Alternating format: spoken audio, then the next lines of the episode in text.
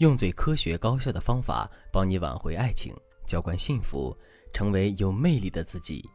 大家好，这里是飞哥说爱，我是海飞老师的助理小飞。小月分手了，用他的话来说，六年的感情说散就散，就像从来没有在一起过，也像从来都没有分开过。小月是我的粉丝，她说自己和男朋友刚刚上大学的时候就在一起了，毕业之后两个人又同在一个城市工作奋斗。过年过节，他们都会轮流去对方家里，双方的父母早就认可他们的关系了。六年的恋爱，没有任何一个人能够比他们彼此更加了解对方，也没有任何人能够比他们俩更加了解对方的心思。今年春节回家，小月的父母催促她要赶紧结婚了。小月这才意识到，原来自己已经二十六岁了，是该把结婚的事情提上日程了。但又觉得，如果自己主动提的话，会不会陷入被动？之后，小月旁敲侧击地暗示过，问过他未来的计划。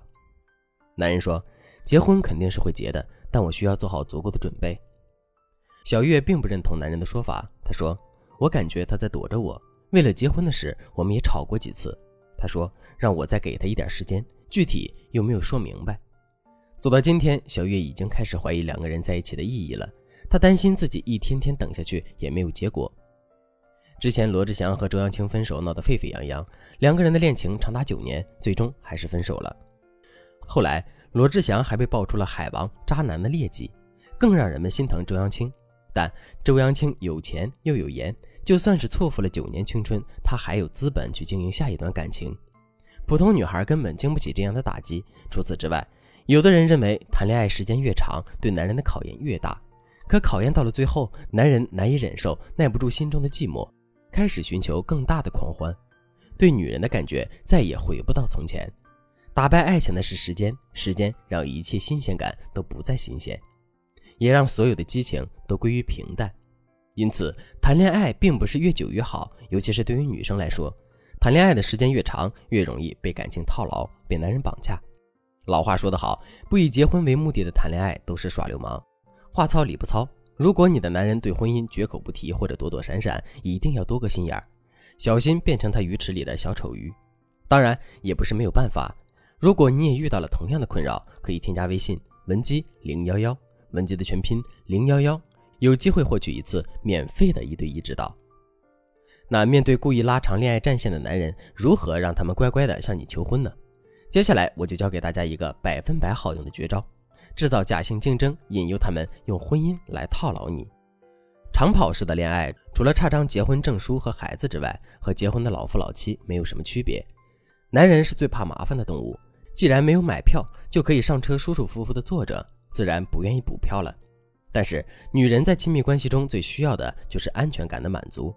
随着年龄的增加，容颜衰退，在职场上也没有那些已婚已育的女性有优势，就会患得患失。结婚正是这些女人的必需品。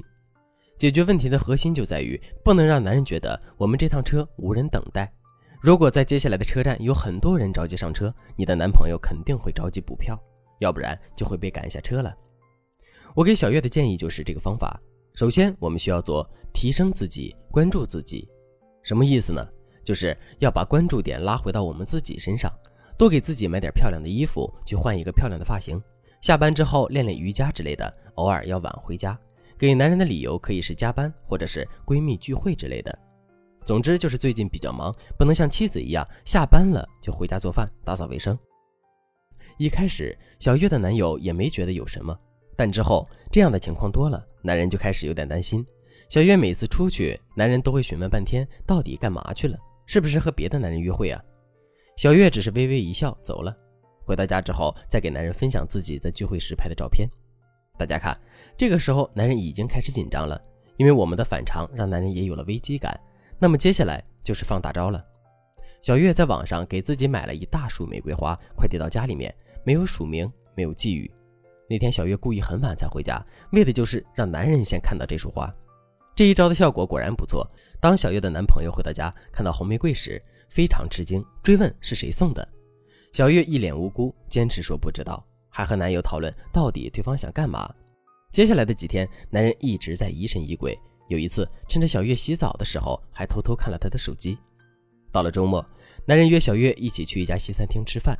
小月到了餐厅，就看到男友精心布置的浪漫烛光晚餐，外加一大束红玫瑰。男人掏出一个戒指，单膝跪地向她求婚了。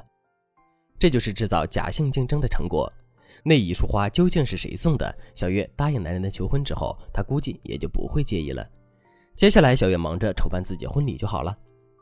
大家看，有时候我们全身心的投入，其实并不会让男人主动开口求婚，反倒是有意识的后撤，让男人感觉到感情中依旧存在危机。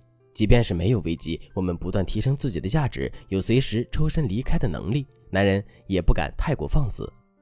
恋爱长跑可以有，但不能忘了这段旅程是有终点的。